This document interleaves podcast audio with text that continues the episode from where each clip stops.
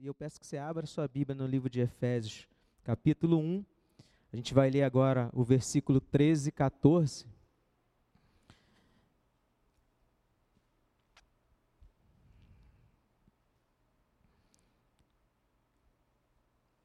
É uma coisa simples, mas prova que o Senhor ele está atento às nossas necessidades. Amém?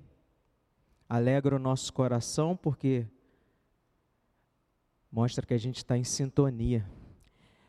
Efésios 1, 13 e 14 diz assim: ó, Nele também vocês, depois que ouviram a palavra da verdade, o evangelho da salvação, tendo nele também crido, receberam o selo do Espírito Santo da promessa. O Espírito é o penhor da nossa herança, até o resgate da sua propriedade, em louvor da sua glória. Amém? Feche os seus olhos, Senhor. Te agradecemos, Pai, pela oportunidade de mais uma vez estarmos na tua casa como igreja, reunidos para te cultuar, para te ofertar, para ouvir a tua palavra. Fala conosco, Senhor. Que o nosso coração esteja aberto, as nossas mentes abertas, que toda preocupação, Senhor, seja deixada de lado, que possamos nos dedicar totalmente a Ti nesse momento, Senhor. Que nós estejamos aqui com o nosso coração desejoso, Pai, em te ouvir, em meditar na tua palavra, que possamos, Pai, ouvir, guardar e praticar tudo que é falado aqui na igreja, tudo que é pregado aqui nesse púlpito, Senhor. Ser conosco, cuida de nós, continua cuidando de nós nos detalhes. Tu és o Deus que não deixa nenhum dos seus filhos de lado, abandonado. O Senhor cuida de nós, eu creio nisso. Por mais difícil, por mais que pareça diferente, mas o Senhor cuida de nós. Amém? Se conosco é o que eu te peço, que eu diminua e que tu cresça. Em nome de Jesus. Amém. Amém? Pode sentar.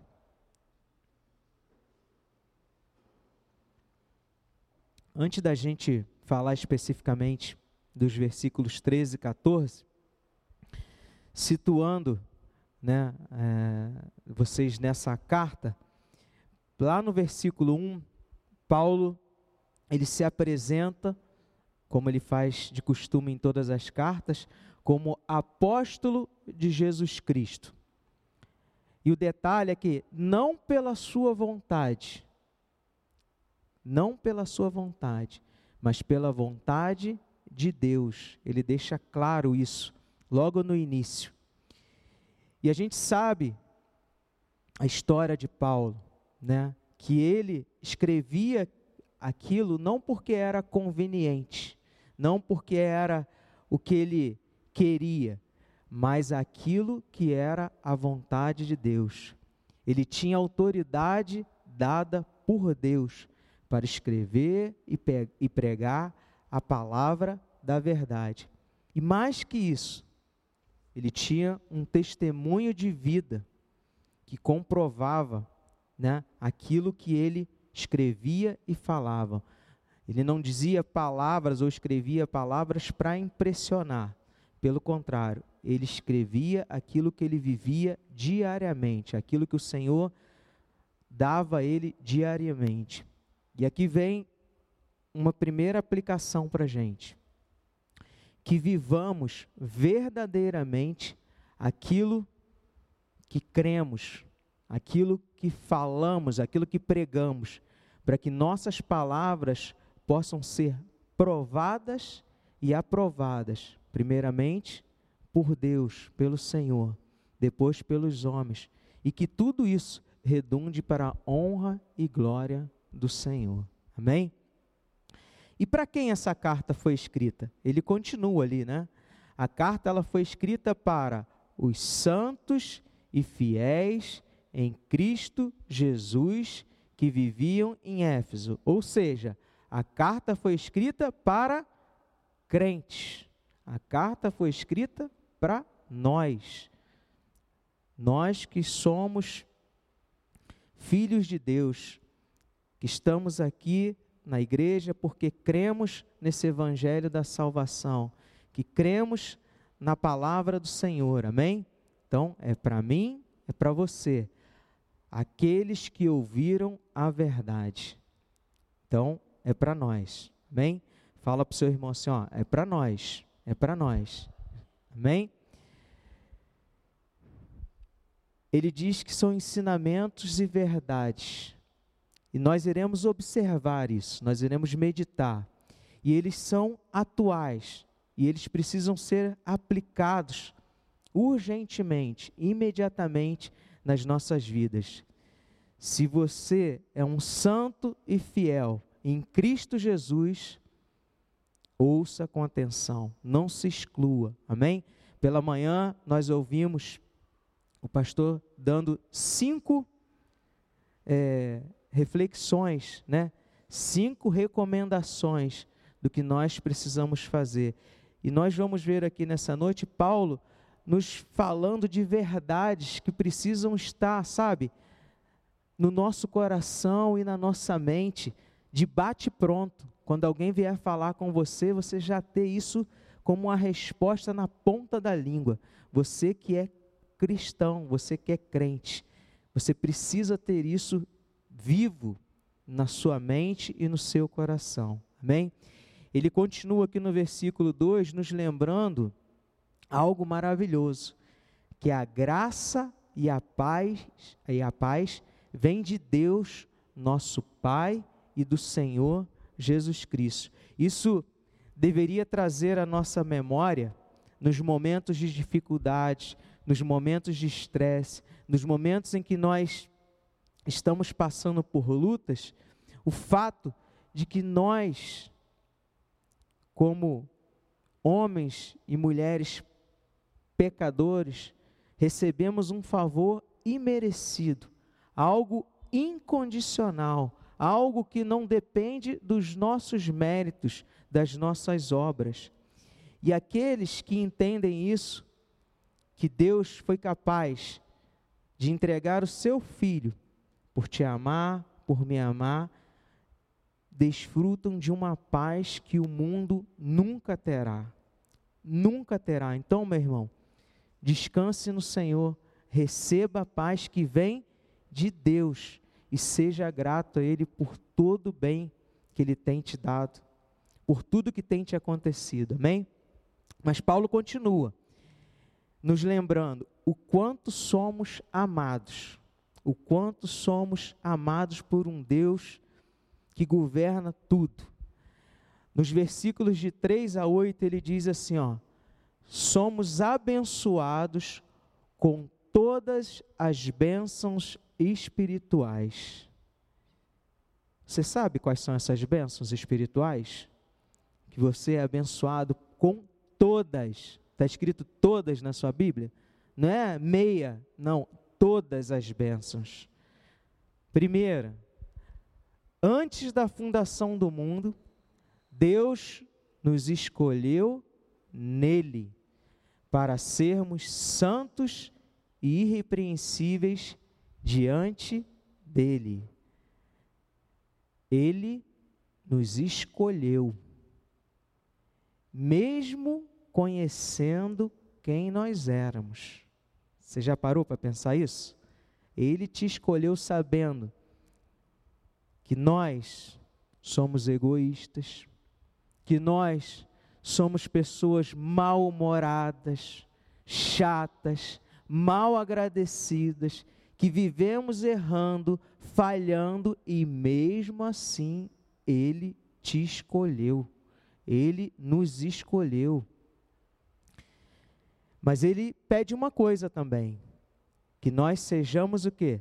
Santos e irrepreensíveis. Ou seja, o fato dele ter nos escolhido não nos dá legalidade para que façamos tudo errado, para que nós vivemos uma vida promíscua. Não, nós precisamos fazer a coisa certa, Precisamos buscar a santidade, fugir do pecado. Sabemos que não conseguiremos fazer isso 100% das vezes, mas precisamos estar dispostos, dispostos a acertar. O nosso coração ele precisa estar desejoso em fazer a vontade do Senhor, custe o que custar. Disposição no nosso coração. Ele nos escolheu antes da fundação do mundo para sermos santos e repreensíveis nele. Amém? Outro outra bênção. Em amor nos predestinou para ele, para sermos adotados como seus filhos por meio de Jesus Cristo. Por meio de Jesus Cristo, ele nos fez seus filhos. Você e eu somos filhos de Deus. Você já parou para pensar nisso? Que você é filho do Deus Altíssimo, Criador de tudo, de todas as coisas. Às vezes a gente não para para pensar isso. Às vezes as lutas, a correria, não nos deixa enxergar quem é o nosso Pai, o poder que Ele tem, a força que Ele tem. Ele é o nosso Pai, o Deus Criador de todas as coisas é nosso Pai. E Ele entrega o seu Filho como sacrifício, Jesus. Ele entrega o seu Filho para cumprir um plano, porque Ele nos ama. Ele nos ama, amém? Ele é o nosso Pai e nos ama tanto que nos garantiu a eternidade ao seu lado. Ele nos garantiu a eternidade ao seu lado. Meu irmão, se você não entendeu isso ainda, peça a Deus esse entendimento. Você tem um lugar reservado ao lado do Pai, porque você é filho de Deus, Criador e governador de todas as coisas. Nada que acontece é sem a permissão dele. As coisas, as coisas que acontecem no dia a dia, nas nossas vidas, no mundo, é permissão do Senhor, é a vontade dele. E nós, como filhos desse Deus que nos ama, ele nos predestinou em amor, como para que nós fôssemos adotados como seus filhos. Então, o Senhor que está no alto e sublime trono, é o nosso Pai. É o nosso Pai. Outra bênção, segundo o propósito da Sua vontade, mais uma vez, da Sua vontade, para louvor da glória da Sua graça, Ele nos concedeu gratuitamente o Seu Filho amado, Jesus Cristo. Gratuitamente o seu Filho amado Jesus Cristo, por Sua vontade, como eu disse no início, não por algo que eu ou você poderíamos fazer, mas pela vontade desse Deus. E para louvor dele, ele concedeu gratuitamente o seu Filho, como um sacrifício em nosso lugar. Foi esse amor incondicional que te alcançou, que me alcançou e que nos atraiu, que nos atraiu. Foi a vontade de Deus, não a minha ou a sua. Amém? Para a gente fica quase algo incompreensível. Como alguém se entrega em meu lugar sem conhecer, sem me conhecer, antes da fundação do mundo, esse plano já tinha sido traçado. Como assim alguém se entrega em meu lugar sem eu pedir, sem eu merecer? É o amor dele incondicional nas nossas vidas. Foi a vontade de Deus. E isso foi para quê? Para louvor e honra dele. De graça. Porque nós não teríamos, por mais que nós quiséssemos, Por mais que nós fôssemos corajosos, eu acho difícil alguém vendo aquele sofrimento todo se entregar no lugar dele. Mas a gente não teria como pagar esse preço. Não, teria, não teríamos como substituí-lo, porque nós nem sequer conseguimos dimensionar o tamanho desse amor, o tamanho dessa obra, o que ele sofreu por nós, em nosso lugar. Então, nós não teríamos como, como fazer aquilo, né? estar no lugar dele, carregando a cruz, se, se entregando por nós, porque nós não, não conseguimos dimensionar isso. A nossa mente é muito limitada. Amém? Quarto, nele, nele quem? Jesus, temos a redenção pelo seu sangue, a remissão dos pecados, segundo a grandeza da sua graça, que Deus derramou abundantemente sobre nós em toda sabedoria e entendimento. O seu único filho se fez sacrifício perfeito eficaz e por causa dele nós fomos redimidos. Nós fomos redimidos. Foi o sangue de Jesus derramado na cruz que hoje temos a remissão dos nossos pecados e nós podemos nos achegar ao Pai, sendo aceitos como filhos amados. Então, quando você está aqui, quando você vem à igreja, quando você está na tua casa, e você tem a oportunidade de erguer os seus braços, voltar seus pensamentos a esse Deus, abrir a sua boca, entoar louvores, aproveite, desfrute desse momento. O seu filho amado morreu para que nós pudéssemos nos achegar a Ele, para que nós tivéssemos como sabe? Com, com, para que nós pudéssemos nos achegar a Ele e chamá-lo de Pai. Senhor, me ajuda. Eu sei que sou falho, sou um pecador, mas esse meu pecado já foi redimido porque o seu filho morreu e levou sobre ele os meus pecados. Então, me aceite, me faça sentir a sua presença, que eu possa, Pai, te adorar em espírito e em verdade. Nós temos esse privilégio e muitas vezes nós deixamos isso de lado, nós trocamos por qualquer outra coisa. Aproveite esses momentos. Aproveite esses momentos.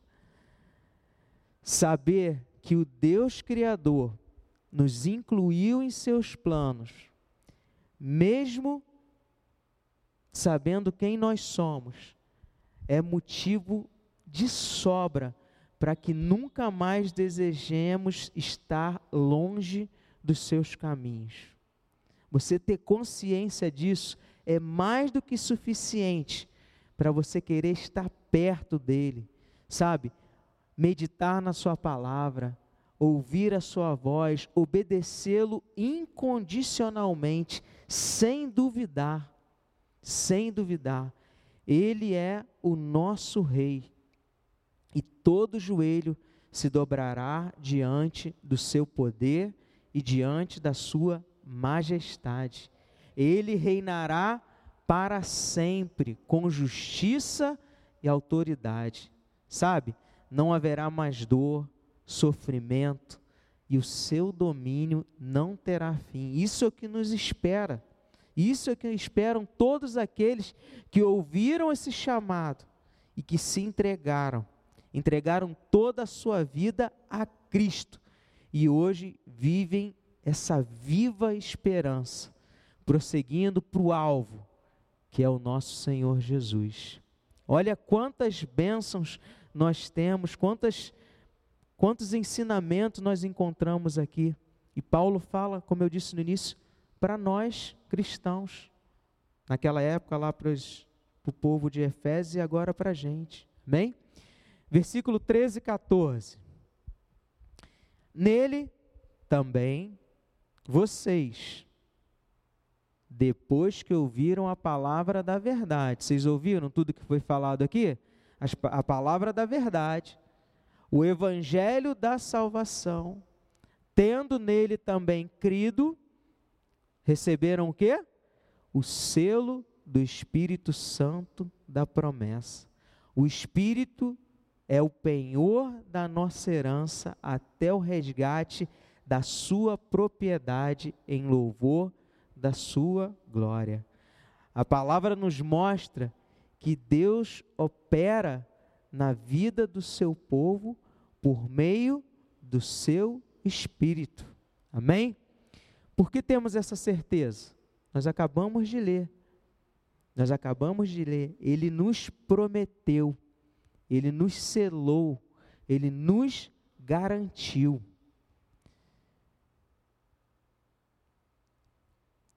Primeiro, o espírito da promessa é o mesmo espírito prometido por Deus lá no Antigo Testamento pelos profetas. Por isso nós temos essa certeza. O espírito da promessa é o mesmo, é o mesmo. Lá em Isaías 44, 3, já se falava. 44, 3 diz assim, ó. Porque derramarei água sobre o chão, o sedento e torrentes sobre a terra seca. Derramarei o meu espírito sobre a sua posteridade e a minha bênção sobre os seus descendentes. É o mesmo espírito prometido aqui. E Jesus também fala dele, lá em Atos 1:8. Mas vocês, é um versículo conhecido, mas vocês receberão poder ao descer sobre vocês o Espírito Santo, e serão minhas testemunhas, tanto em Jerusalém como em toda a Judéia e Samaria, até os confins da terra. É o mesmo Espírito prometido lá no Antigo Testamento, no, no Novo. E, a um, e ainda hoje, Deus promete dá-lo a cada um que se entrega e crê no Senhor Jesus, que se arrepende dos seus pecados e crê no seu Filho como seu Salvador e Senhor. Se você quer receber esse Espírito Santo, se arrependa, creia no Senhor. É a única forma, é a única maneira. Amém? E aí sim, ele encherá todo o teu ser do seu espírito. Amém? E olha, o Espírito, ele diz também que ele é o que? Ele é a promessa e ele também é o selo.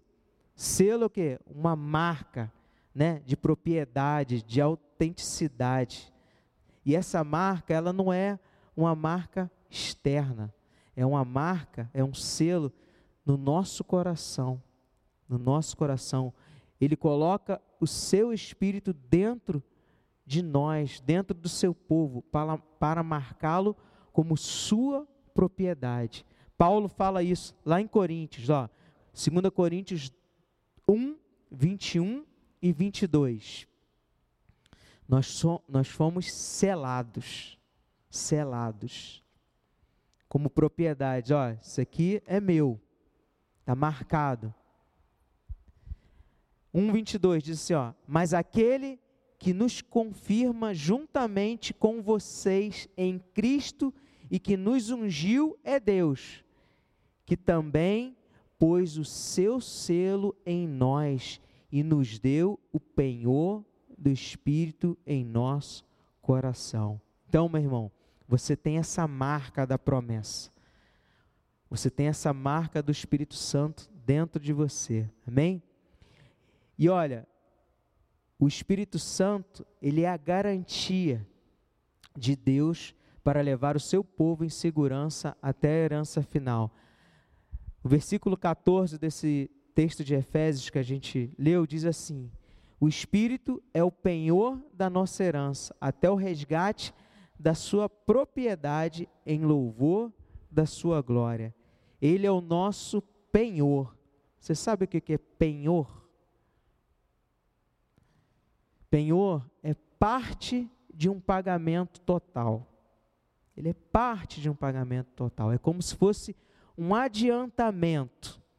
Sabe aquela prestação que você dá como entrada? É a garantia de quando você vai comprar alguma coisa, um imóvel. Eu vou te dar uma entrada, uma garantia que todo aquele imóvel, todo aquele bem é seu. O Espírito Santo é o nosso penhor, é a garantia de que nós somos de Deus. E ao entregá-lo a nós, Deus não está apenas prometendo a herança final, mas na verdade, Ele está nos dando uma prévia dela. Ele está nos dando uma prévia de como será. Então, creia nisso. Ele é ele é o espírito da promessa, ele é o selo, a marca e ele é a nossa garantia. O Espírito Santo que habita em cada um de nós, naqueles que se que ouviram a palavra da verdade, creram nesse evangelho da salvação e entregaram a sua vida nas suas mãos, nas suas mãos. Vocês que ouviram a verdade, nós que ouvimos a verdade, e eu tenho certeza que todos aqui ouvimos a verdade. As palavras que são ditas desse púlpito são a palavra de Deus, são é a, a Bíblia pregada. Não são palavras para massagear o nosso ego, é a verdade, é a palavra que nos traz vida, é a voz de Deus para nós, os seus filhos.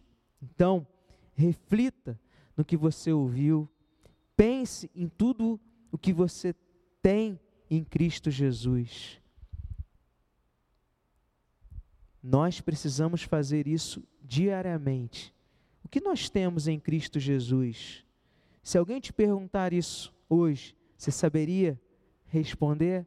O que você tem em Cristo Jesus? Eu vou te dar algumas dicas aqui para você meditar durante a semana. Em Cristo somos filhos de Deus. João 1:12. Mas a todos o quanto receberam, deu-lhes o poder de serem feitos filhos de Deus, a saber, aos que creem no seu nome. Então, em Cristo, você é filho de Deus. Em Cristo, fomos reconciliados com Deus. 2 Coríntios 5,18. Ora, tudo isso provém de Deus, que nos reconciliou consigo mesmo por meio de Cristo e nos deu o mistério da reconciliação. Em Cristo, nós fomos feitos amigo. João 15, 14. Vocês são meus amigos se fazem o que eu lhe ordeno. Em Cristo, nós somos co-herdeiros, compartilhando a sua herança. Romanos 8,17. E se somos filhos, somos também herdeiros, herdeiros de Deus e co-herdeiros com Cristo, se com Ele sofremos, para que também com Ele sejamos glorificados. Em Cristo, estamos unidos a Deus em um só Espírito. 1 Coríntios 6,17. Mas aquele que se une ao Senhor é um só Espírito com Ele. Em Cristo, somos membros do seu corpo. 1 Coríntios 12, 27. Ora, vocês são o corpo de Cristo e individualmente membros desse corpo. Em Cristo, somos justificados. Romanos 5, 1. Justificados, pois, mediante a fé, temos paz com Deus por meio do nosso Senhor Jesus Cristo. Em Cristo fomos redimidos perdoados. Colossenses 1, 13, 14. Ele nos libertou do poder das trevas e nos transportou para o seu reino do seu, do seu Filho amado, em quem temos a redenção e a remissão dos pecados. Olha quantas coisas, motivo de louvar a Deus, motivo de nos alegrar, as bênçãos espirituais que Ele nos deu gratuitamente. Que nós possamos, dia após dia, ter esse conhecimento e nos alegrar, encher a nossa mente, o nosso coração, não de coisas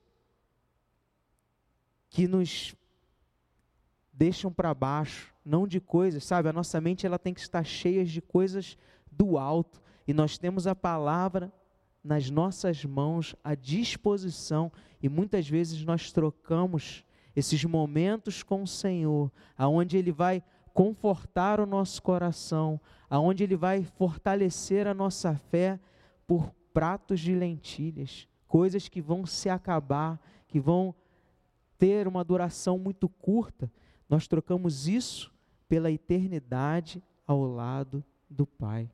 Se pergunte, faça esse exercício: Senhor, o que precisa ser mudado para que eu possa viver para louvor da Sua glória? Senhor, o que eu preciso fazer para que a minha vida seja para louvor da Sua glória?